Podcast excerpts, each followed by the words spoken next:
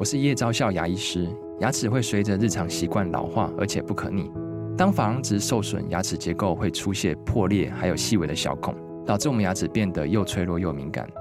这边我真心推荐贝欧尼修复牙膏，内含 BioHAP 成分，搭配正确的刷牙习惯，经科学实证，可在两周有效让牙齿再矿化，修复受损珐琅质的细微小孔。相关资讯及购买通路，请参考资讯栏连结。欢迎来到好声音。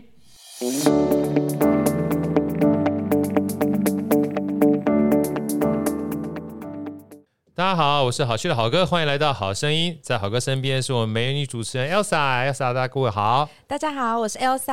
啊，今天呢、啊，这邀请来的特别来宾啊，很特殊啊，不只是他特殊，也是我们好声音非常特殊的一天。没错，因为因为今天我们在新办公室的第一次，啊，新办公室的第一次，而这个办公室呢是呃，算跟好哥非常有渊源啊，我们是万声音乐、万声乐团啊，他们当初的整个团练室，那。没想到之前在整个结缘的过程当中，最后呢，因为他们有了新的这个驻点啊，我们就到了这个他们原来的驻点这个地方。那个这个地方也欢迎哈，因为未来的话，我们在这个地方会有非常多的这个不同活动，包含说书也好啦，甚至有非常多小型的聚会也好。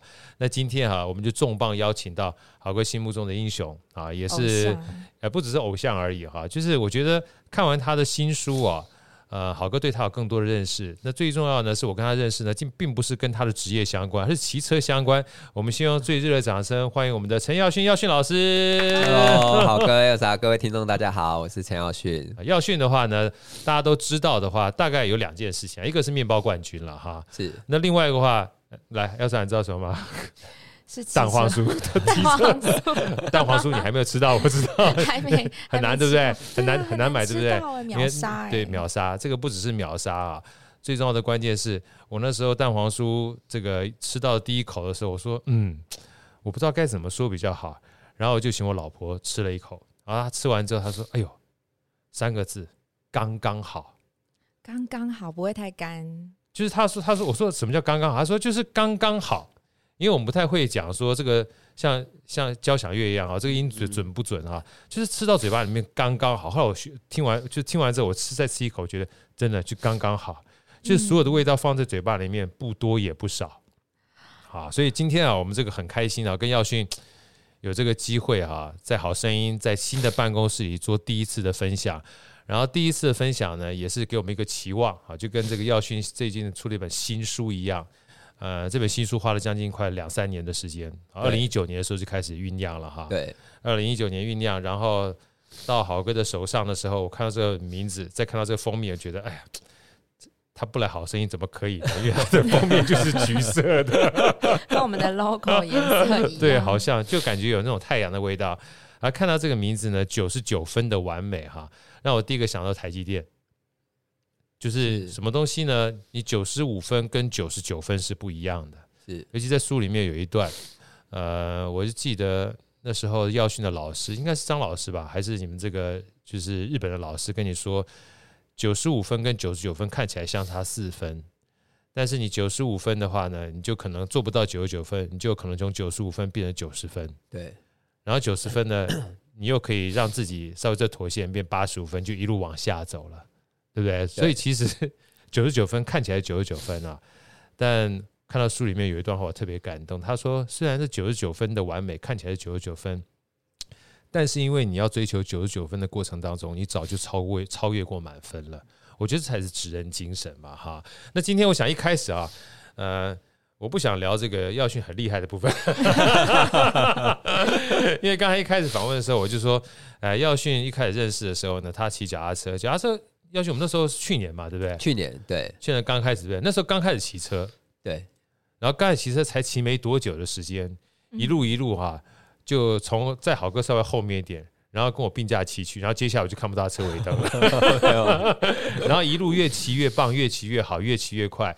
最重要的关键是他每一次跟我们骑车完毕之后，回家还开始踩台，还回家还开始练习，所以某种程度上面，耀训是一个我自己个人感觉，他想要的东西啊，他就很认真去。追求很认很认真去想要达到，嗯，那其实这件事情不是一开始就这样，对不对？对。那先跟我们分享一下好不好？其实你在小时候，在这本书里面九十九分的完美哈，我最想跟别人聊的其实是你那一段青涩的岁月。你一开始的话，其实，在父母亲心目当中去求学阶段，是有一段就是跟现在完全不一样的过往，来跟大家分享一下，好不好？嗯、好的。来其实一开始我是在国中的时候就已经有一点小叛逆那种校园生活。对 对对。对那我觉得最初是因为，其实在学校里面。没有找到认同感嘛？对，那就开始跟朋友喜欢往外跑，比如说去飙车啊、打架啊等等。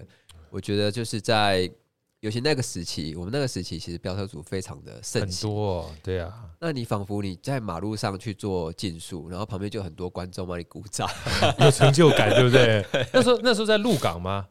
在台中，在台中，对，啊、跟彰化中部地区。耀训他老家是在鹿港，所以我那时候看到说哇，弄弄台。中波郎，你知道，我我家后里，所以那时候看到很亲切，对对对，很亲切，对对。那后来其实，在因为我高中，我国中毕业，其实并没有参加联考，我，其实是一个保送到高中的一个呃会计系，对。可是我，所以它并不是我的兴趣，那只是因为很说不用考试就有学校可以读，对，然后 不用考试 就去读了，对。可是突然过了一年，我可能高一到高二，我觉得因为那时候我是读夜校。所以我白天有在工作，那么晚上到学校去的时候，绝大部分其实都是在睡觉，都在睡觉，因为其实对会计没有太大的兴趣。嗯、对，然后有一天我们老师就跟我说：“其实你每一天都在学校睡觉，那我觉得你要不要干脆就休学不要来，就干脆休学不要来算了，对，不对？”那反而哎、欸，我听到就很开心，我说：“哎、欸，好啊，我回去跟我妈妈说。”老师本来是想教训他的，结果没想到教训的耳朵听起来说。嗯，你这建议还真的蛮好的。这一段哈，我在书里面看到的时候觉得太可爱了。因为耀勋那时候基本上在会计的时候真的是找不到自己的兴趣哈，很痛苦。对，而且不止这一段，我知道其实那段时间包含跟你爸爸的这个关系也非常紧张，对不对？尤其那时候飙车的时候，呃，就是飙一飙到半夜基本上都没有回来，到第二天才回来，对不对？对，其实刚开始是可能凌晨回去，那爸爸会很生气。那妈妈就是当中间的一个和事佬，对，可能爸爸都会做事要打你，然后赶你出去，叫你不要回来，然后妈妈就会很很难过的在旁边规劝。那后来我发现，哎、欸，原来凌晨回去，爸爸很不开心，所以我干脆就不要回去了。可能过两天等爸爸气消了再回去。对对对，对，就是周末的时候通常就不会回家，就在外面住。然后到隔天要上课，可能礼拜天晚上再回去。这一段还没有到高中，对不对？这还是国中的时候。国中的时候，国中的时候，对？国中的时候基本上就这么有 guts 了。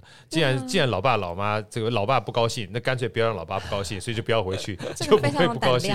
殊不知林北国卡美送，所以后来考上会计的话，爸爸有没有稍微比较开心一点点？爸爸稍微有比较开心，他就觉得至少你有个学校可以读。因为如果真的叫你去考试，搞不好。也考不到什么学校。那会计当初是你自己选的吗？没有，会计是保送。我们国中读记忆班，然后就保送到高中的会计系啊，所以他并没有科系可以选，就只有这个这个系会计系。所以当时就是一不小心也没有别的别的选择嘛，因为只有这个学校，那也没有参加联考，所以也没有办法去读别的科系。所以当老师跟你说：“嗯，耀训，如果这样的话。”你干脆就直接休学好了，在耀勋听起来这一句话简直就跟天籁一样，所以你真的回去跟你妈说，我回去真的跟我妈这样子讲，哎，那当然父母亲一定是不同意，尤其是我爸爸，对，因为我爸爸自己也只有国中毕业，对，那他知道说其实没有学历，他出社会之后其实非常的苦，对，就没有一技之长，他不停不停的从社会上去转换不同的职业，去找寻他自己的专长，或者是说找寻他自己可以。生活如何养活自己的一个专长，yeah. 所以他很希望他的小孩子至少都可以把书读好。那哥哥姐姐其实都读到大学，yeah. 那我是老幺，那爸爸就想说，一样的教育方式在教导三个孩子，为什么只有你会变成这样子？所以他很不能接受。对，他说：“那不然你起码你把高中读完，然后你就去当兵嘛。那当兵回来当然就是另外一回事。”对，可是他就。殊不知，我连高中都不想读。对，我跟你讲，人生很多东西计划赶不上变化。其实耀勋在讲这一段的时候啊，呃，我相信在国中那几年，在飙车的过程当中，其实爸爸是很担心，妈妈也是很担心的啊。只是爸爸妈妈担心的这种方式表达方式不同。但是我知道有一件事情，其实在你那段时候飙车，让你对生命有不同的一个体悟，对不对？对，来跟我们分享这一段，因为我觉得有时候，嗯、呃，就是也让大家知道，很多的时候生命当中哈，其实你不是真的想去飙车，可能事后那时候我们讲说荷尔蒙啊，对不对？嗯、但是。坦白讲？飙车这件事情，就像你刚刚讲的，我也我也跟我也碰到很多年轻的人啊，在飙车。他说，我只是想要飙车那种速度感和旁边那种鼓励的感觉。因为那时候我们在台北有大都路也在飙车，你知道吗？但是从来没有想到说，飙车的过程里面会发生到一些你可能没有意想到的一些后果，对不对？对，来分享一下。其实是在我高一的时候，因为那个时期我们还是入港很多朋友，也很多玩伴嘛，大家都是从小时候呃一起长大。那到国中、高中都是。就算不同学校也都住得近，所以还是会一起玩。对，那一直直到高中，可能是我们呃玩伴里面的一个大哥领袖，领袖就是我表哥，他可能在亲表哥吗？呃，亲表哥。然后他在一场车祸当中去世。那从那个时期，因为对我们来讲其实很重大打击，对，很大打击。那从那个时期，大家就觉得好像团队里面少了一个领导者，那大家就开始有一点。东分西散嘛，就是可能就变淡了，对不对？对，就变淡了。那有的人可能就就去工作，有的人可能就去外地读书。那当然，我自己就在鹿港高中继续的就读。对，可是就会开始去思考，是不是可以这样一直下去？对，就是因为突然间呃表哥的去世，就会让我们去思考很多的事情。说，哎、欸，我是不是可以继续这样子？呀，还是说，哎、欸，我继续骑车？那毕业了，或者是当兵退伍了？之后我要做什么？要做什么？对，可其实老实讲，那个时期也想不到要做什么。对，所以其实日子还是一天一天这样子的过。对，直到直到你老师给你一个警示的 开导了我，开导你说该不该休学的时候，那那个时候你爸爸跟你妈妈听到你要休学，虽然不能接受，那你是怎么样后来跟他们做一些斡旋的？或后来其实我是趁我爸爸出国啊。然后我跟我妈妈，我发觉你很会很会谈判，很会找时机耶。我就跟我妈妈说，我就很很呃，怎么讲，很震惊的跟我妈妈说，呃，我是自己真的有经过思考，因为我觉得，与其我都是两边都找不到兴趣，那我倒不如可能想要早一点投入职场，对，因为至少赚钱比较实际嘛。呀，就算还没有兴趣，那去工厂打工也可以，也是有个收入。那在学校。其实如果每天都去睡觉，其实就算把高中读完，好像也没有什么太大意义。对，然后我妈妈就哎、欸、听懂了呀，我妈妈就带我去办了休学。那我回来，我父亲从国外回来之后，他其实就很生气嘛。但是大概有接近一两个礼拜吧，他就不跟我讲话，不讲话，然后就看着我想说，那那你要干嘛？对，问你要干嘛？没有，他就看着我说，他可能在观察我说，那你每天在干嘛？你没有去学校？对。对，所以那时候白天一样是在工厂里面打零工。哦，那时候已经在打零工了。对，我读书的时候白天就在工作，所以我休学之后还是维持白天的工作啊，因为是夜校嘛，对不对？对，那只是晚上可能就跟朋友出去，就算不是飙车，因为隔天要上班嘛，可能就去打打撞球啊，对对，或者是去休息啊，对，打屁聊天，打屁聊天，对。然后可能时间到了就回来睡觉，隔天又继续去工作。对对，那一直过了大概两周，有一天我父亲就。很很慎重的跟我说：“哎、欸，昌旭，你过来，我跟你聊聊。Man's talk，通常这种 men's talk 都有点紧张，很紧张啊。那个那个时候也没有想太多，他说：“好，那就看爸爸要讲什么。”对。然后我爸就说：“他觉得，他问我说，你这样子的生活，你以后想要做什么？”那其实。我也答不出来，因为也没有想法，还这还小啊，也没试验过。不知道我，我只是不喜欢会计，但不代表说我喜欢其他东西，我还没尝试过，对，对不对？对嗯、那我就说就工作啊，等当兵啊。可是因为距离当兵其实还有两三年的时间，是。那我爸就说，那与其这样，那不如你到外地去。如果你真的觉得，哎、欸，投入职场这件事情好像很容易，那你就到外地去。因为你住在家里，其实是有一个很大的安逸感。对，你还靠着家里嘛，对不对？你还没有完全独立，你就自己到外地去，你去体验一下。如果你没有学历哦，你要从呃基层开始做起，那会是什么样的一个生活？是。那我当时其实第一个感觉，并不是觉得说想要体验那个生活，而是觉得哎、欸，我可以离开家里呀，就很自由，没有人管。对，因为我到父亲建议我到高雄去。所以我其实没有犹豫太久，马上就答应说：“哎、欸，好。哦”父亲建议到高雄去，所以博二家那时候也是父亲建议的吗？对，因为博二家是爸爸的一个朋友开的啊，那他觉得会稍微有朋友可以照顾，比较放心。跟大家介绍一下博二家好不好？博二家其实是在高雄很呃老牌的一个饼店，是对。它大概也有七十几年的历史，非常非常有资资深的有悠久历史的老店了。对对对，那我当初在不二家从当学呃进入不二家开始接触烘焙，那一开始爸爸会建议是因为那是爸爸的朋友开的嘛。OK，那你到高雄去，有人还是可以照顾一下，爸爸还是挂心。爸爸也没给我钱嘛，我没办法租房子，对，那就住在公司里面，嗯，就是公司里面的一个更衣室。那我觉得后来觉得爸爸是。一开始的想法是想要让我自己去外地之后，如果觉得生活过得很困苦，那随时可以回来读书呀。它也是另外一个方式。对，你可以选择回来住家里，然后继续升学。那你知道，让你知道说，诶，从学徒开始做起，不管做什么，其实都是很苦的。对对。那那时候父亲就觉得，以一技之长来讲，做吃的是最安全的。对。就是你混的再不好，你以后可能不会饿死，你自己可以养活自己，对啊，自己可以养活自己。对，那我其实没有喜欢，但因为我自己也不知道要做什么。对啊，哦，这一段好重要，大家请听一下哈。就是耀勋刚刚讲，他也没有喜欢，因为他根本不知道，嗯，对，对不对？因为从来没接触过，你怎么知道自己喜不喜欢？对不对？那我的想法是，我没有喜欢，但至少我没有讨厌，那我就去试，因为我真的找不到。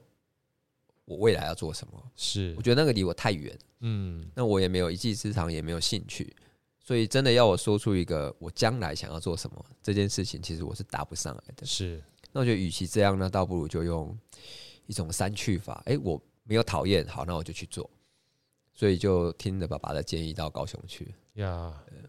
然后后来去了之后呢，因为后面这一段其实就很精彩了，那一段环境也是你从来陌生、没有接触过的，对不对？看了这么多人。锅碗瓢盆一大堆，还有面粉啊，然后说糕饼啊、糕点店啊，你是怎么样开始从完全不懂，慢慢、慢慢、慢慢一点一滴进入到不二家，变成不二家的一家人？跟我们分享这一段好不好？其实刚到高雄的前一两天啊，我自己晚上真的有一点不能说委屈，但是就会有点寂寞，也是会默默的流几滴眼泪哦。毕竟陌生，你很小 那时候。十六七岁吧，大概十七岁，十七岁。那身边周边公司也没有跟我同年龄的，都是陌生人。对对，那爸爸的朋友也不会在公司里面嘛。呀，那自己第一天上班就觉得，哎，好像什么都不懂。那师傅就叫我去旁边洗东西。那结果洗一洗，就一天就过了。哎，就就从早上洗到下午，然后下班之后就在想说，啊，这样的生活是我想要的吗？因为。好像是一个清洁工嘛，这样的生活是是我想要的吗？但是又告诉自己，既然已经选择了这个路，那我觉得再给自己一点时间试试看呀。所以就每天很很认真的洗东西 呀。那后来师傅就看到说，哎，这个年轻人好像做事蛮卖力的，然后就开始大概经过了一个月吧，他就跟我说，哎，那个长旭你过来，那你去帮我称什么东西。你去帮我拿什么东西，我就终于可以离开那个清洁区，做的事开始变多了。对，就是去做一些呃基础的，比如说称料啊、拌面粉啊等等。可是那个对我来讲是已经跨出一大步。对，对，那在师傅教我捣蛋打蛋糕之后，因为食品工厂面包部就在我们旁边。对，然后我就。也不能说我不喜欢蛋糕，只是我在做蛋糕的同时，我就看到面包部那个香味很很重。那每天烤烤一百多种的面包，然后各式各样的香气就会被它吸引，然后又看着面包是一个很神奇的食物，它为什么可以从这么小的一个面团变这么大，然后慢慢长大？对，然后烤焙出来又变得更大，好像是一个有生命力的食物。那相对而言，对我来讲，蛋糕就有一点比较中规中矩呀。他讲的是那种细腻度，就是你必须要把每一个细节都做得呃呃很完整，对。对，很制式的，所以面包相对就很吸引我，我就觉得诶，它是有一个有生命力的东西，就层次会变变化很大，对，对，从小小的面团，甚至有的时候发起来的时候变得比原来好几大好好好多倍，对，然后后来烤出来之后颜色也不一样，外形也不一样，全都不一样，对。而且还有一个重点是，面包每一天可以吃那个 NG 的面包，啊，有道理。就是、长长相不是那么好的啊，那就可以吃嘛。公司就规定，哎、欸，长相不是那么好的，我们不能做贩售，可是大家可以分食，你知道吗？我就担心。耀训他们 NG 面包都没有，不然我们要是我没去吃他们 NG 面包，怕他们吃不完。对他们基本上都没有 NG 面包做的太好了，也不太好。哎、欸，真的是哎、欸、啊，对啊，所以后来我就跟师傅说，你想去面包，对，我说我可不可以去学面包？我觉得我我好像有一点喜欢做面包的感觉，嗯，我可不可以去试试看？那师傅当然当时就说，哎、欸，如果你有兴趣，就去试试看。所以其实那边师傅也待你蛮好的、啊，应该是你很认真的关系，对不对？对，啊，他很喜欢你。对，那他也知道说，好像我也没有特别喜欢蛋糕，也没有不喜欢。对，就做事很认真，但好不容易说了你有一个兴趣的话，他想为什么不干脆成人之美，就让你过去试试看。对，而且以前学面包其实是比学蛋糕来的苦的。哦，是吗？为什么？说来听听好不好？因为像面包的烤焙有很多的呃铁盘啊等等重物。啊，那再来就是说，面包它可能呃油脂啊油会比较多，所以往往你做完一天的面包，你可能身上不是面粉就是油，OK，就是会会看起来比较邋遢一点啊。但是蛋糕在早期的话，它其实是比较呃高尚一点，就是干干净净的，然后单价又卖得高啊。那面包毕竟以前那个时期，可能一个才十几块钱啊等等。所以学面包这件事情，在当时其实是蛮缺工的。那师傅听到，哎、欸，既然有人愿意，既然有人愿意去做，好吧，那你就去吧。成全你，对不对？心里在暗爽啊，德伯拉贝奇啊，你够贝奇，告赞。后来你去了之后呢？我去了之后，其实刚开始还是碰不到面团嘛，只能看着师傅做。可是至少我离那个。呃，面包的领域又更近了一点，可以很近距离的去看师傅在做事，然后就发现做面包好像是一个很像在赶火车一样，怎么大家都很快，速度很快，对，很快的在做每一件事情。对，那后来当然才知道说，因为面包有酵母，那酵母会发酵，对，所以其实面包师傅他每一天的流程都是在跟时间赛跑，在赛跑。对，那学徒初期没有那么快嘛。所以有时候师傅看你如果动作不快，他就不会让你去摸面团呀。那你继续去洗东西，可能你洗洗洗，慢慢的可以把东西洗东西的动作变快了。那你的速度有上来，你再来练习下一个做面包这件事。因为每一个阶段的话，它是一整串流程里面的一小块。如果每一个都快的话，你才能够让整个流程变快嘛，对不对？所以不一定是说后面跟面包相关的要快，包含前面的。就是惯洗啦，或清洁啊，也都是一块。也要你知道说，培养速度感跟刻意练习这件事情很重要，对不对？就算我做面包没有师傅快，那我觉得，那我走路可以比师傅快。师傅用走的，我就用跑的。他他讲这段话就跟黄仁勋最近讲 演讲是一样，不要走，用跑的，对不对？对同样的距离的话，你就比较快。难怪你骑脚踏车比我快这么多。因为觉得技术层面还不会，可是至少基础的动作会的东西，可以让师傅感受到我们的积极度。所以在那个时间点的话，这样一路走过来，从一开始你完全不熟悉，到后来在不二家，你开始做着做着过程当中，就从洗盘子，然后到所谓的。算是各种不同的助理或助手了哈，然后到开始被师傅认可，到认可之后，你从蛋糕跟面包之间选择了面包。那时候你开始有没有渐渐感觉到你已经开始喜欢上这样的一个行业了？有，其实一开始我觉得后来慢慢自己会喜欢，是因为呃那个时期可能会觉得。越越触碰不到的东西，就越燃起自己的好奇心。好奇心，对对，因为我就我想要学面包，可是我一直摸不到面团，就很很哦，你知道吗？我到底什么时候才可以才可以去去学？因为连摸都摸不到，更不要谈学嘛。可是那个时期，师傅就是呃，其实就要教不教你这件事情，就看师傅自己本身的。心情，或是他觉得你这个孩子能不能教，值不值得托付，把我这个所学放在你身上，因为他花时间教你，对，对不对？哈，所以这一段其实蛮重要的。我想在一开始，想让耀勋跟我们分享这一段哈，其实我真的想带一句话是：过去不代表未来。嗯，啊，很多东西的话，也许你过去基本上没有找到自己喜欢的哈，但是我觉得找到热情跟找到喜欢很重要。尤其我在九十九分的完美里面看到这一段，我其实很感动。嗯，很感动的话是包含父母亲对我们的这个叫做关心也好，或是鞭策也好哈，有的时候看起来可能不是我们喜欢的，但转念一下的话，它可能会变成我们重要的动力。那最重要的话是要去呢，呃，也让我知道说啊，其实跟我当初也很像。我妈那时候叫我学二胡也很不爽，后来是不爽的时候学一学之后跑去学吉他，你知道吗？殊不知学吉他可以驻唱啊。其实有的时候你不喜欢，其实没有关系，换一条路也可以，对，对不对？你不喜欢会计有什么关系呢？不喜欢会计的话。呃，如果你还待在会计里面，当然你可能变成了会计师了，这就是 少了一个面包冠军了嘛。